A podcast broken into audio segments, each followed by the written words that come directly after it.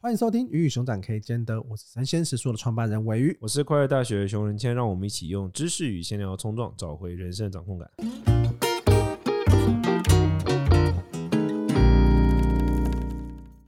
今天这一集，让我们来聊一个话题，叫做“控制狂”到底爽在哪里？很爽吧？我不知道，我不懂啊，我不是控制狂啊。不知道大家有没有看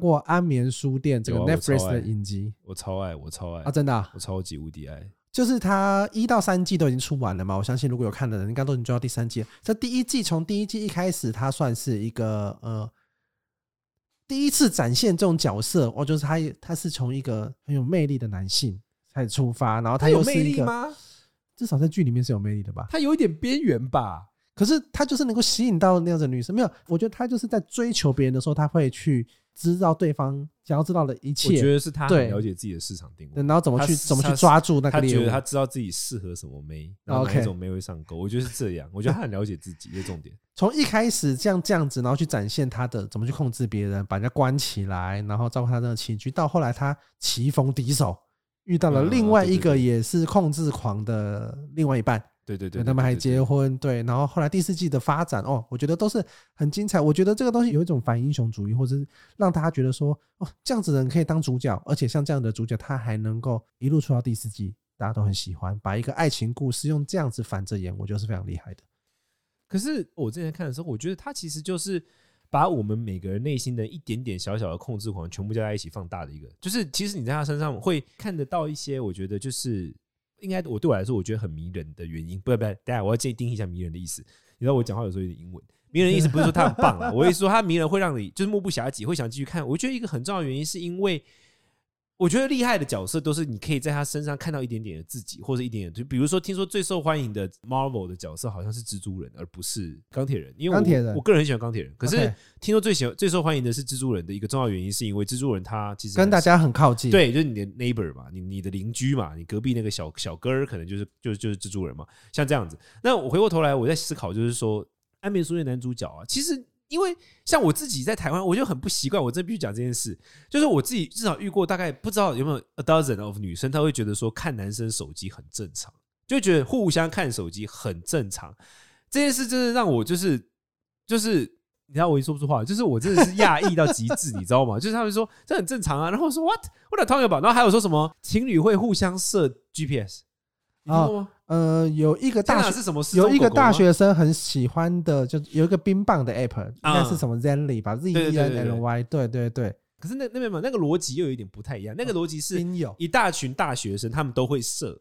就是会知道对方在哪里，然后对，可是那个原因有点像是说，可那个原因有点像是说，我们今天要聚餐，这里是贱人还没出门，跟我说你在出门，就是他比较像是像这样，他不太像是我为了要知道你在哪，就是你平常也，也是为了知道对方在哪，因为有很多情侣也会互相设这样子的东西，但是就是很不。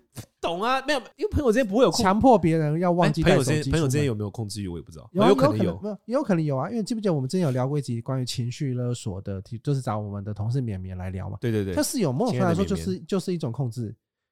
可是我觉得感情中的控制狂跟那个的控制有一点不一样，不知道哎、欸。我觉得就 anyway，反正就是我就很难想象这一切事情，这整组事我都难以想象，我都觉得说什么啦，你在干嘛？那这样子。然后呢，我当我看安眠书店的时候，我就会觉得其实。离这些没有那么远呢，我就会觉得安眠书店的那个，你说被别人关到那个柜子里面过，是 不是？别人喂你吃素，不是这个意思。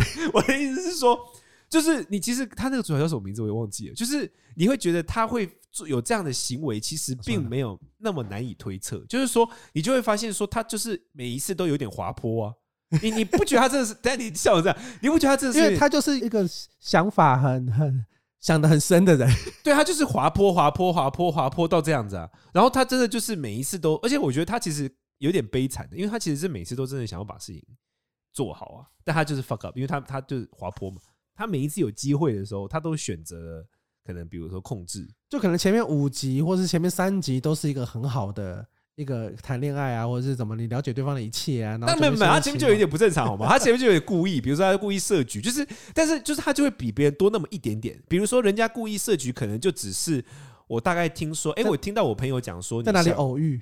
对那个偶遇，可是我我要为了要跟你偶遇，我付出的成本可能只是，哎、欸，我跟你朋友聊到，哎，你朋友跟我说你下午要去哪里，然后我就去偶遇你。可他的方法就稍微极端一点，他就是去入侵你的 Facebook，然后去发你在哪里，然后来跟你偶遇。所以你没有发现，他其实就是每一件事都是比人家再稍微极端一点点，然后到最后就变这样，或者是保护，可能人家保护就是去帮忙骂一下谁啊，或者帮忙在网络上出个气，然后就去把对方杀掉。对对对，他就是他其实，而且他不是要杀，他就是打嘛，就打死，就你懂吗？他就是每一件事都做的滑坡了一点，或者是极端一点，然后就是剉赛。所以，我其实对他有一点悲悯，就不是悲悯，我觉得 empathy，就是我对他有点同理，我就觉得说，哦，他这就是他其实是想追求一个爱情的。对，可是他的方法就是在每每一个关键点上，他就稍微都错了一点点，嗯、这不是很大一点。可是这个莫名其妙的点就在于啊，可能会有一点点剧透，就到第三集，就是他遇到了一个跟他棋逢敌手一样的控制狂之后，他反而不爽了。就是，就他也就他发现说，哎、欸，被别人控制是一件这么不爽的事情，那他。干嘛？为什么还要再继续这样做下去？可是他可能不觉得自己在控制别人啊，这很正常啊。就是因为首先我要先讲，就是我很认同，我很非常非常喜欢有一部电影，就是他第二季我也忘记名字了，就《达文西密码》那部电影的第二季，就是那个 Tom Hanks 演的那个。然后它里面有一句话，就是说，就是里面的有一个反派，他就是要把人类全部干掉嘛。然后他就说，因为他太爱这个地球，还是什么太爱上帝，哇可笑。然后那个男主角就是 Tom Hanks 就跟他讲说，历史上所有最邪恶的。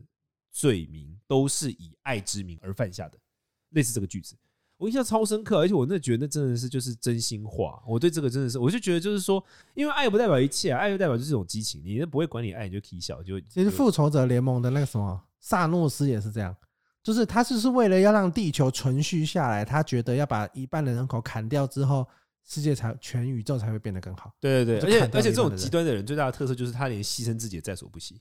你可没办法威胁他，因为他是为了理念。就他的目标跟他的是非常明确的。对对对，他是以终为始这个执行的高手。这这不对，这个是反面教材。但你懂我意思，就是说，我觉得第一个，我觉得爱不代表 anything，OK，就是像像我就很常听到很多人就讲说，哎，因为谁爱你啊，所以他会这样；因为父母爱你啊，他会这样啊。那我就会觉得说，Come on，你可不可以先去学一下怎么爱人再来爱？不要就是因为爱这件事需要学习，you know，like everything 都需要学习。我觉得当然台湾的教育可能在学习过程中，甚至很多地方的教育。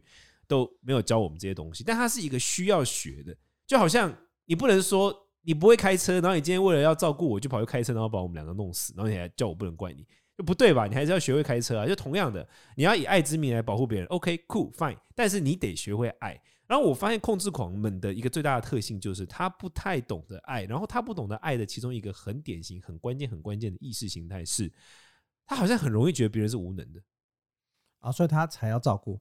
他觉得别人没有那么好，或是别人会犯错，别人会对可能会失败，他就不想要对方受到伤害，所以他要去保护他。对，而且我我觉得就是会觉得别人无能这些想法就是超，就是这个是一个什么存量思维？这这个不是不会可以考，不是啊，就是我自己就看过这样的例子，就是像我的好，比如说像像我的一个前辈吧，好，他就是他很喜欢扮猪吃老虎。就是他，就看起来就是那种弱弱的北七北七这样，就是永远都表现这样。你为什么要骂他北七北七？他看起来啦，就是他看起来看起来北七北七，他其实不是北七北七，他看起来就是你知道，就是下次如果有机会见面，你指给我看。他说哦，我会跟你讲，他也知道。我就当着他的面跟他讲，我说你怎么看起来北七北七？他就看起来北七北七，然后扮猪吃老虎，然后永远都笑眯眯这样。但他其实不是，他其实是 he know what he's doing。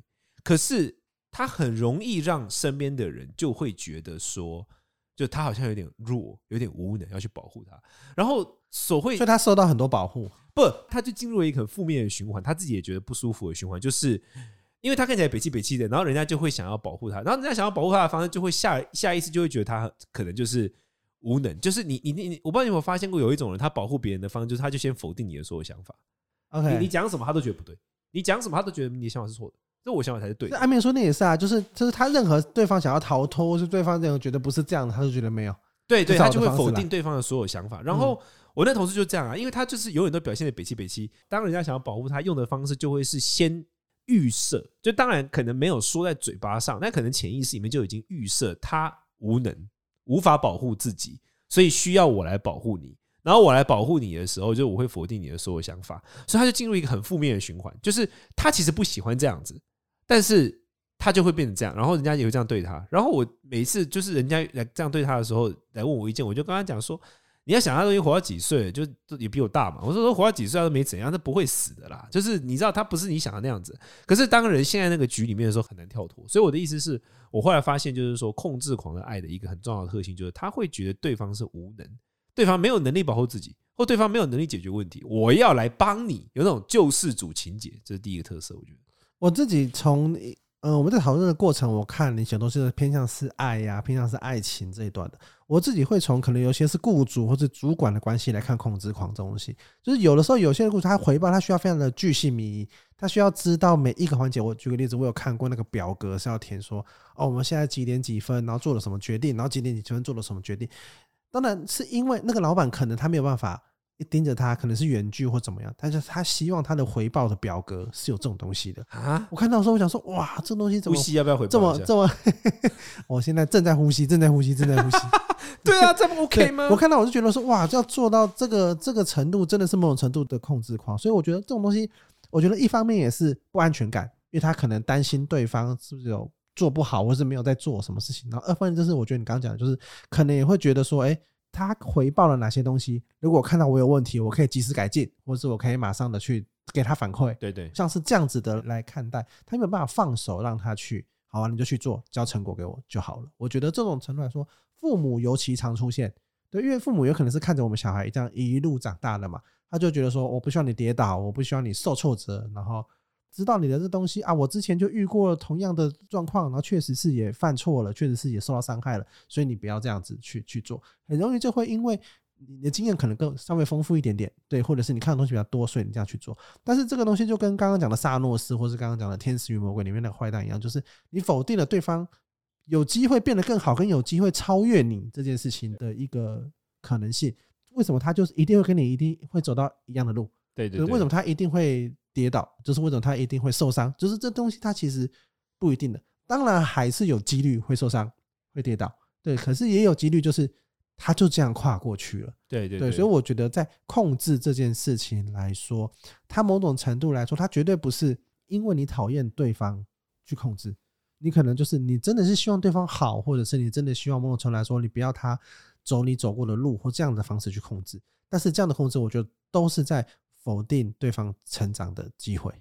我觉得控制狂还有另外一个特色，就是说，像我们延续我们刚刚讲的，就是我觉得控制狂还有另外一个特色，就是他其实在这过程中，他其实是痛苦的，因为你要去控制，代表事情不按照你的方式要，你才要去控制嘛。如果事情就完全按照，而且控制狂，你还要付出的事情是更多的。对啊，因为你需要每一分每一秒都在注意这些，注意那些。我觉得历史上我看过最像控制狂的人就是朱元璋嘛，我不知道你了不了解。就朱元璋，他是一个，他真的是有一点肖笑诶，他就是那种连到就是人在什么时候穿什么衣服，什么国家的，你在哪个层级你要做什么，然后甚至连基本上连怎么打扫要怎么打扫，整个国家要怎么运行，他全部都巨细靡遗的写了。因为他是一个工作狂人嘛，然后他就希望让所有人变成这种有机的。植物就是你知道，就像植物一样，就是慢慢的就跟着根据他的方式来长大，定在那边不要动。我后来发现，就是很多控制狂的人，就是他他会有这种都会有这种倾向，就是说他希望别人就是变成一种没有自主意识的生物。重点是在这个过程中，他其实也会失去。这这是一个矛盾的，就是说一方面你很可能想要这样，可当你遇到这样的对象，真的是这样的时候，当他真的变成这样的人的时候，你又会觉得好像失去了热情，或者说你又失去了失去了那种有趣的感觉，就是你会你的控制欲会直接扼杀了。你们感情中的不确定性，因为感情的一个很重要，或者说人生很有趣的一个部分，就是来自于不确定性嘛。只是那个比例啦哈，当然不能百分之九十九不确定嘛。我今天、明天我可能家产全部输光，这太不确定了，这不是这样。但一定是有一个不确定性。可是你不确定性就是要控制在，一般就是我们可能控制在一个比例，比如说不确定性可能是百分之十五，他们听起来感觉就是要不确定性降到零。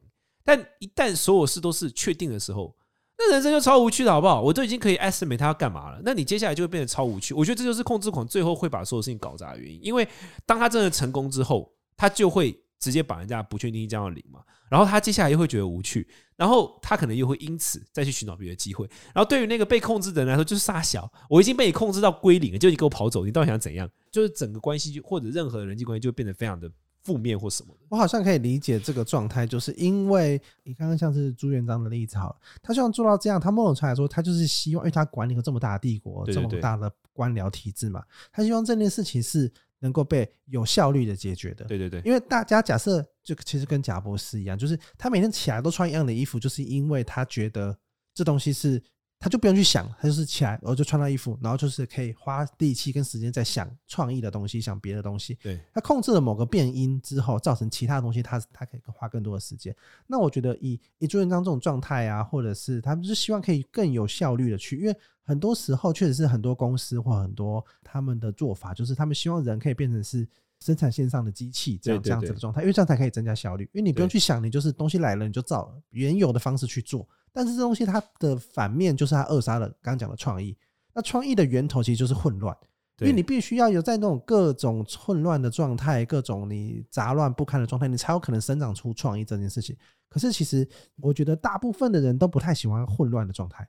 我就是你看来了一间公司啊，假设公司的一直处于一个混乱状态，你会觉得说，哎，我是不是有好像好像待得很痛苦？我好像没有办法确定我下一步这样做对不对，或是我不知道有没有办法适应这些变动。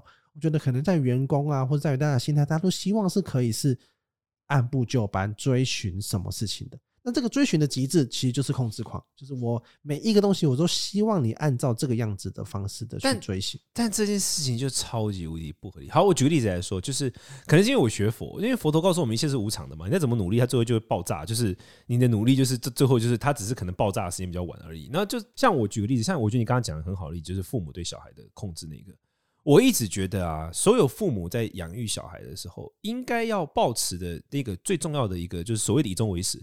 我觉得最重要的终点就是你要意识到你会离开他，没有什么比这更重要的终点。你要把他培育成一个，你离开他之后，他可以就是飞黄腾达，不是飞黄腾达，就是自主生活，自主生活，然后就稳稳定过着他快乐日子的人。那你要以这个为终点，因为这才是事实的终点啊！你不可能活得比他久啊！你活得比他久也太衰小了吧？你要黑就黑发人生，对啊，白发人送黑发人，Hello，这太不 OK 了吧？所以你知道，你不可能活得比他久，就是你应该不应该以活得比他久作为你的终点。你以这个为终点的话，那你这就是不需要你要照顾他一辈子了，对嘛？所以你一定是以你会离开他作为那个终点，而且你离开他之后，他可能还要再活三十年，所以一定要以这个作为终点。那你现在在做的这件事情，有没有让你往那个终点前进？因为你把他当做无能的，他就越来越无能了。那你突然离开他的时候，你觉得他会变有？那就不可能，然后动动脑就知道。所以我觉得以终为始很重要，没有错。但是以终为始，在这个地方，他的终点必须是我会离开他。那以这个方式去思考这一段关系，我觉得它是一个很重要的思考模式。这可能是跟佛学有关的一个一个观念。我觉得，我觉得我自己自己在看，因为刚刚讲的是效率嘛。当然，如果你追求效率，就是你把所有的东西控制好，他都听你的，他早上都穿什么都听你的，吃什么都听你的，这东西肯定是更有效率的。可是其实人生就不单单是有只有效率，像这样子的一个一个衡量标准跟一个元素。对，那当然在这件事情上面。我觉得以好以上路斯为例好了，他就觉得说啊，我把一半人砍掉，那少了一半人吃饭，少了一半人用资源，所以地球让更好的发展嘛。对，但是他就是刚刚讲的，就否定掉了。哎，就算在这么满的状态底下，有没有可能发展了更好的能源，对，更好的这种机制来做嘛？那我觉得回头来刚刚讲的小孩的梦想来说也是，就是我自己会我自己会自己这样看，或者是我会跟我的老婆这样说，就是我觉得我我们现在的这些痛苦，因为照顾小孩其实蛮多的痛苦，对，那就是回到因为小孩他是一个人。他不是一个机器，就他没有不会按照我们的计划，我要他几点睡觉，他就几点睡觉。对对对，我们自己也都会睡不好。我希望他九点睡觉，希望他十点睡觉。那我们自己也会失眠，就或者是今天可能玩玩的太累，更早一点睡。就这些东西，因为我们是人，所以导致我们有很多不可控的因素，对不确定的因素在这边。对方也是，只是他还小，他在不不懂表达，他只能哭，他慢慢的长大。对对对，所以在这件事情上面来看呢，我觉得。把任何事情都当做不可控，实物面上来说，以商业上来说，好了，我们做了各种规定、各种组织的调整，都希望每件事情是是可控的。对，但心理状态上就是你不要，就因为你这样，你就是呃，实物层面的执行跟心理状态可以是分开的嘛？你的意思是这样吗？对，就是我觉得我们在这件事情的理解上面就知道，就是我们做这些努力，它也有可能功亏一篑，对，它有可能产生新的东西嘛？对，但是就是想办法找到一个平衡，你才不会变成控制狂，因为控制狂真的是你痛苦，对方也痛苦。对啊，我就觉得，因为我从来都不是这种人格特质，就是我从来都没有这种，我对所有事情都是最，我就不要管，就不要管，就是最好不要不要不要烦我，就公司也不要管什么。你知道我对这件事情敏感到什么地步吗？有一次我看到一个朋友，一个创业家，我看到他会用手机，就他们公司可能有那个监视器，他会用手机看监视器，不一定是真的像我想的那么的。病态啊，就是看员工在干嘛，他可能是刚好在看，然后被我看到，那我就说你在干嘛？然后他说我在看我员工啊，他在看监视器，然后我就说你有病吧，天啊，我就吓坏了。然后这次完全就不是我人格，我就就是不要不要管我，你们自己干嘛干嘛这样。所以我后来发现就是说，当然，我不是说我这样比较好，那每个人有他的特性，像我这样有可能有时候你知道公司说你被掏空我都不知道，不可能。但我的意思是，就是、啊、我要去掏空你的公司，对，我们要合作了嘛。但我的意思是说，我的我的意思就是说，我后来觉得就是你一定要想好，因为我觉得以终为始很重要，以终为始非常非常重要。那不论是呃亲情也好，或者是工作也好，或者是爱情也好，我觉得都得先想一下它的终点在哪里，这个很重要。就是很多爱情没有人想过终点，大家可能想到终点最后就是结婚，但没有想过结婚以后就是终点在哪里。然后我为了这个终点，我现在的这些努力有没有往那个终点前进？在所有的这些心态中，我觉得一个很重要的事情是，人要谦卑，就是你不要想你的想法是最好的。这你不是个救世主，你绝对不是，而且就是很有可能对方前面那个人就是扮猪吃老虎而已，他可能比你更聪明很多，他只在给小。我遇过太多这种例子，很多那种很厉害的人，然后那是扮猪吃老虎的。你的平常那边就是很多高僧，感觉上都这样。不是只有高僧啊，包括像是据说，这不是听我我是听说的，就据说像连郭台铭这样的人，他有一个大账房，然后他在他大账房面前是扮猪吃老虎，就是大账房会叼他，就跟他很久了，然后他就不讲话就听了，就据说啦，当然有些情况下他会反击，就是真正那种会被你看起来会被你控制，但是却看起来活得很好，就除非这个人是一个 loser，你知道人就是一个 loser，那你控制他是很爽嘛。但如果你刚好是你也是一个就是自认为自己条件不错，然后你遇到对象也条件不错，然后。他可以条件不错，到现在还可以活得好好的，那就是一定有一点能力嘛。然后他还被你控制，看起来被你控制的话，那是扮猪吃老虎的。哎，我想谈一个话题，就是 Netflix 这一阵子也都有一个纪录片是跟邪教有关的嘛？对对对对，因为邪教教主是不是就是很厉害的控制狂？他很会控制别人的心智、生活这一切。他比控制狂厉害啊！那个我觉得一般控制狂就蛮弱的，就一般控制狂其实是已经被情绪控制了。OK，但他不是，他那种是有计划性的。他是真的知道在控制对方。要建立一个邪教其实很容易，邪教难的点是在于，你真的必须要有一点病态，你才有办法就是维持下去。不，因为你会觉得就是很不舒服。像我就觉得很不舒服。像我自己宗教工作要求，我有时候也会接受人家的叩拜啊，但我感到很不舒服，就是对我非常的不喜欢。就是我要当然被人家叩拜的时候，我完全没有这个别人叩拜我的经验。对，我跟你讲，那感对我来说感觉很不舒服。就是 you know，就是你会觉得。对我来说，反正对我来说很窒息。那就是必须要建立像这样子上对下的崇拜，它才有可能维系整个邪教的关系。对，应该说所有宗教都会存在这个。但是像我对我来说，我就是绝对无法建立邪教的人，因为虽然我可能啊，我具备很多宗教圈需要的才能，但是我心里过不了那一关呢，因为我就不舒服，这对我不舒服，你懂吗？就是我每次有人在叩拜我的时候，我都感到有点窒息，我都会有点自然而然闭气，就是我会觉得不太舒服这样。那邪教教主他可能就是不但不觉得不舒服，他还要觉得很，很享受这个过程。对，那这个就是我像我难以想象的，我会觉得怎么有办法觉得爽啊？因为我觉得叩拜这件事情会让我立刻觉得我跟这个人的距离很遥远。OK，那这个让我感觉很不舒服。我喜欢人与人之间的距离是亲近的。那这件事情本来就让我觉得很很有窒息感。所以我的意思就是说，邪教的技术不难，我觉得难的点是在于你真的必须人格有一点点。我不敢说变态啊，这样不太公平。你必须人格有一点这样子的状态，诸如此类。你人格必须要有一点异常，好，异常这个词比较中性。你必须要有点异常，你才有办法真的当邪教教主。但是技术技术很简单啊，就是说什么你的世界跟别人世界是敌对的啊，啊，你们之间要变得很和谐啊，你们要崇拜我啊，我这这很简单。其实我们是不是可以谈一集邪教控制？啊，没问题啊，这是我的专业，我很了解怎么做这件事。只是真的，我觉得它的难点不在那个，在人格，就是你要人格不。病态都很困难，为什么小小的都是怪怪的？其实那真的是，就是真的。其实控制狂多多少少都会有，因为你要去控制别人，其实你就是某种程度来说也蛮辛苦的。你必须要去一直坚持，你要承受很大的压力。你要只是关注这个人，你要去，你要去不断的去跟他接触，你才有办法控制他。对。没错，大概是这样，好不好？好，那我们今天的控制狂这一集就聊到这边。如果你对控制狂啊或者邪教这种有相关好奇的议题，呢欢迎在留言区留言给我们。那我们会在后续做一期 Q&A 分享给大家。我们前阵子做的那两集 Q&A 其实反响都蛮好的，也欢迎大家去听听。记住我们 Apple Podcast 上面去找到。好啊，那下次再跟大家来聊 Q&A 喽。那就拜拜，我是熊仁谦，我是尾鱼，拜拜拜。